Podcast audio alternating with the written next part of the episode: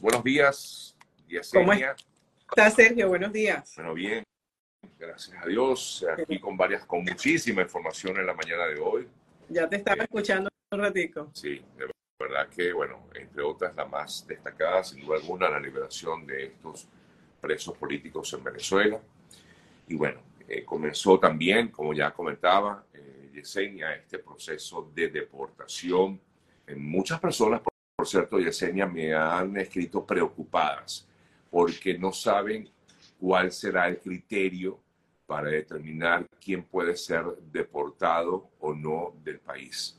Eh, ¿Estás al tanto de eso? ¿Sabes cuál será el criterio? el criterio? Sí, se supone que el criterio son personas que cuando entraron al país, sobre todo los que han entrado después del 31 de julio del 2023, es decir, después de esta expiración, de este nuevo eh, tiempo del TPS, la extensión del TPS, no tienen, eh, entraron de manera ilegal, primero que todo, y segundo, cuando entraron ilegal, no tuvieron las, las razones suficientes para convencer a esa, en esa entrevista migratoria de que ellos sí tenían razones para, para comprobar de que estaban huyendo del país y que estaban sufriendo una tortura en Venezuela o estaban siendo perseguidos, etcétera, que son básicamente los parámetros de un, de un asilo político, de un refugio.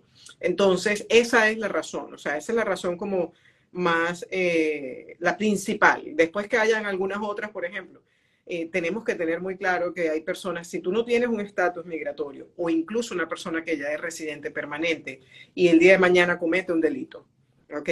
Este, eso te hace que te pueden remover cualquier estatus así sea pendiente. Si tú tienes un asilo político y tú cometes un delito y a ti te meten preso porque, no sé, manejaste bajo la influencia del alcohol, por ejemplo, te meten preso cuando tú terminas de cumplir tu sentencia por haber manejado bajo la influencia del alcohol o de cualquier otra sustancia, tú pasas a ser parte de ya el, el, el ICE, te espera cuando estás saliendo de, prisión, ¿no? Y te lleva. Y allí te pone frente a un juez y ese juez también determina, incluso tengo entendido, no tengo los, los, casos en específico, pero tengo entendido que había un par de estas personas que están siendo deportadas, o no sé si son los que se fueron en ese vuelo que salió, creo que ayer o antes de ayer, algo así.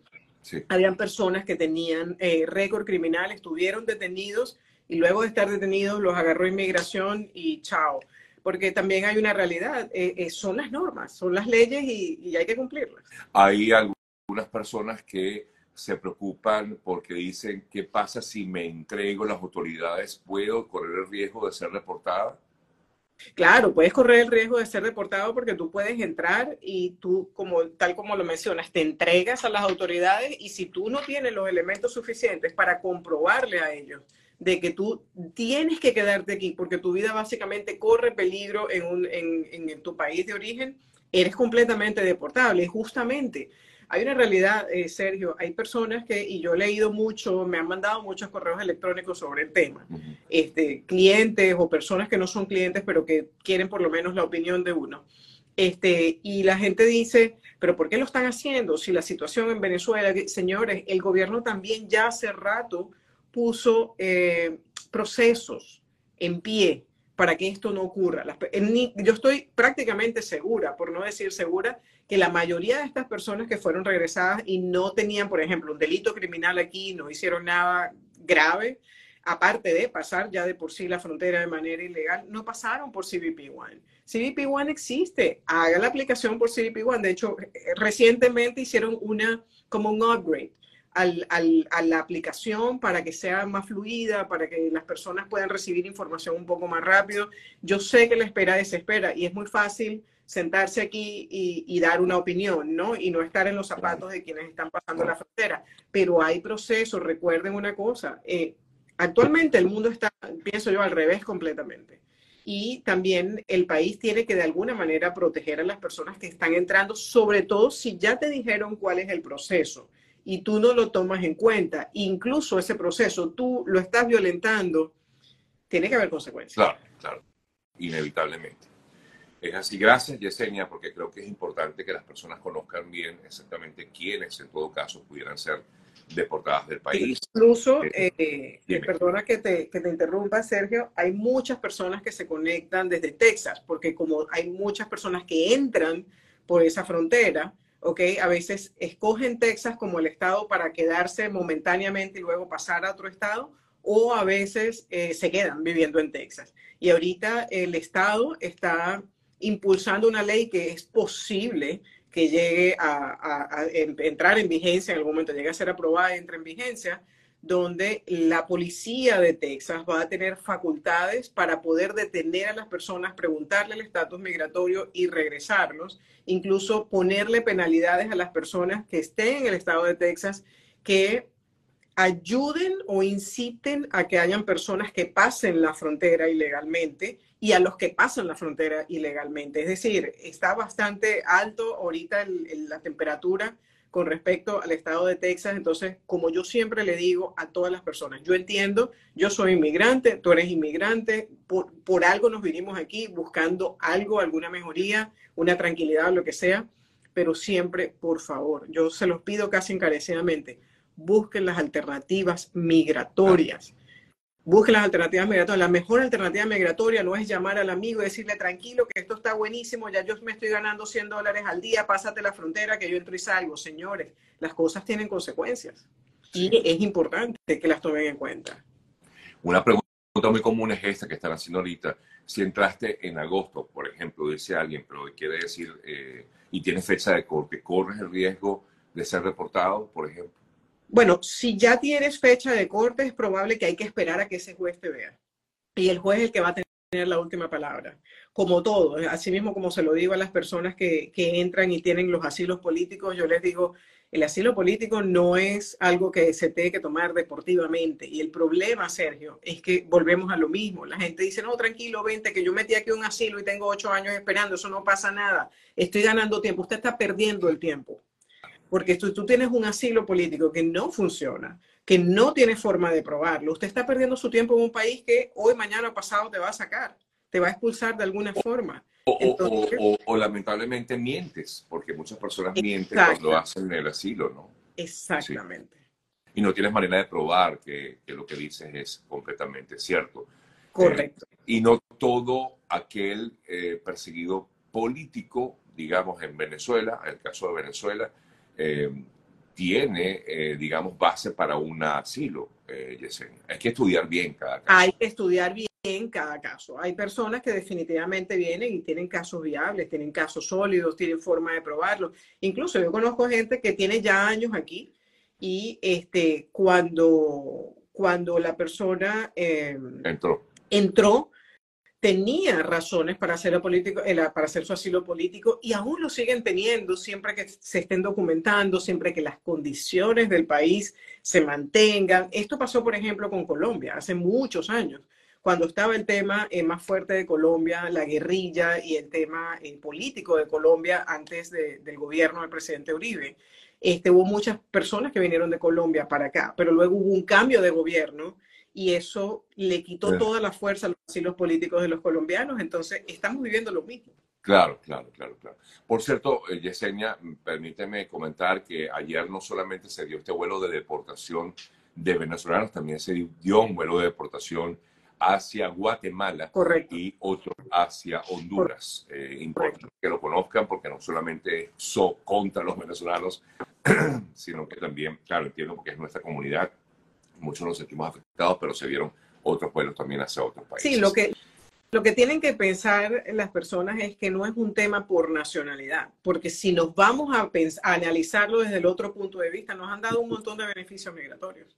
Tenemos el TPS, tenemos el CBP-1, que no es solamente para los venezolanos, sino es para cualquier nacionalidad que se pueda beneficiar. Este, tenemos el DED e en el momento en que se aprobó el DED, e el TPS para los venezolanos.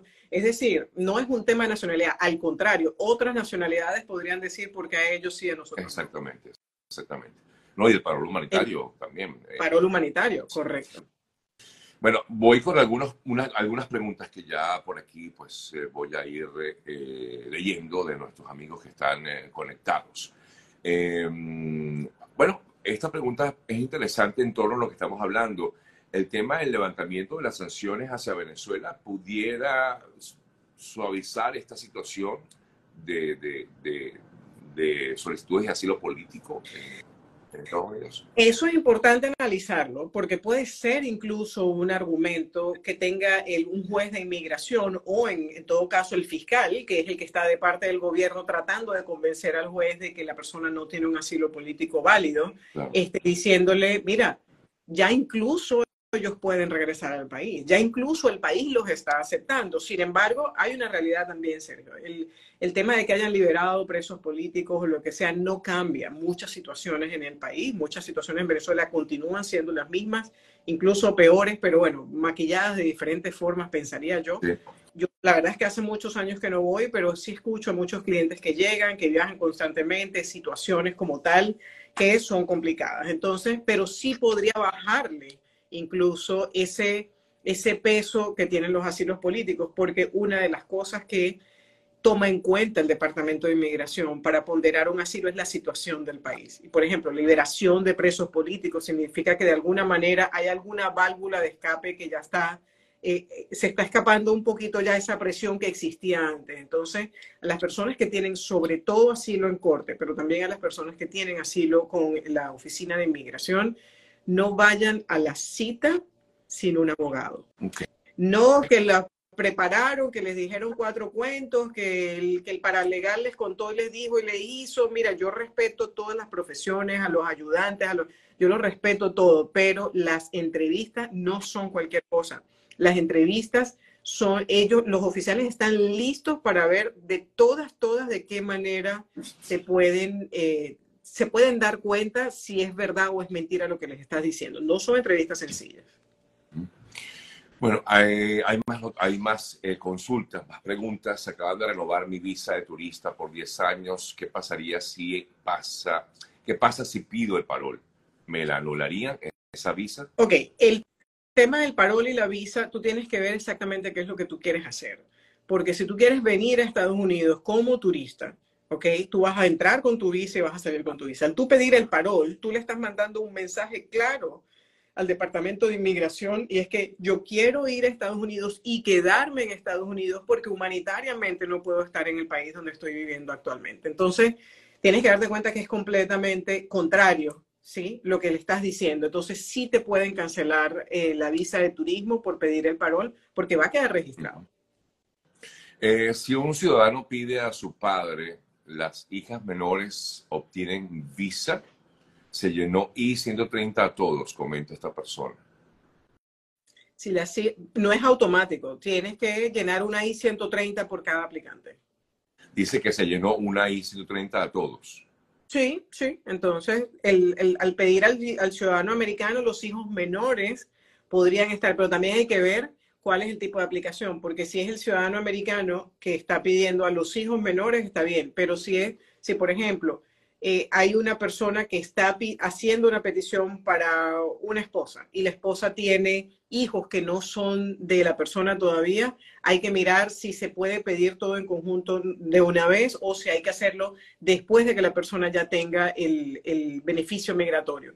Eh, tiene varias aristas, no, no, no es tan blanco y negra la respuesta. Hay alguien que pregunta constantemente, que dice que yo hablo eh, continuamente de una categoría de visa que ella no entiende.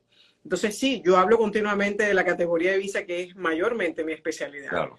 Es la EB2 por interés nacional y la EB1 por habilidades extraordinarias. La EB2 por interés nacional es una categoría de visa que te permite llegar a la residencia si tú le compruebas al Departamento de Inmigración que tú has desarrollado una carrera de manera estable, de manera sólida, y cómo puede permear esa experiencia tuya y lo que has hecho en Estados Unidos y cómo beneficiarías al país en, en relación a eso. Es una, es una categoría de visa que da residencia permanente, al igual que la EB1. Pregunta que si todavía está activo el parol. Hay sí. una persona por aquí que comentaba, estoy esperando desde noviembre del año pasado, casi un año, sí. y nada. Sí, hay, hay bastante gente eh, todavía esperando, pero todavía está activo el parol. Yo he hecho, in, incluso en el live que hice el lunes, habían personas que decían de que, el, de que la decisión del parol iba a salir esta semana, pero hasta donde yo sé no ha salido absolutamente nada todavía. Okay. Eh, también te consultan eh, por aquí si mi hijo recibió la residencia pero es menor, ¿puede pedir a su padre? Es menor de 21, no, para poder pedir a los padres tiene que ser mayor de 21 años obligatoriamente. Y ciudadano. Y ciudadano americano, correcto. No puede, ser, no puede ser residente y menor de 21, no, tiene que ser ciudadano y mayor de 21 años. Exactamente.